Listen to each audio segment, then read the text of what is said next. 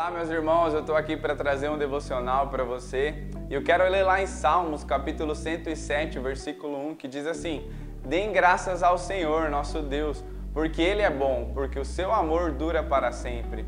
E eu quero te relembrar da importância da gratidão. Você já foi grato a Deus nessa manhã? Você já foi grato ao seu esposo à sua esposa nessa manhã? Grato aos seus filhos? Grato a algum irmão que fez algo de bom para você?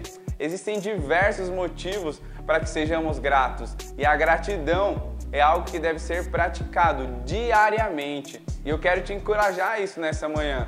O nosso pastor Eli de vez em quando diz: a fé abre portas, mas a gratidão mantém as portas abertas. Então eu te encorajo, meu irmão, a você ser grato. Grato a Deus, grato às pessoas, grato a tudo de bom que tem alcançado a sua vida e a sua família.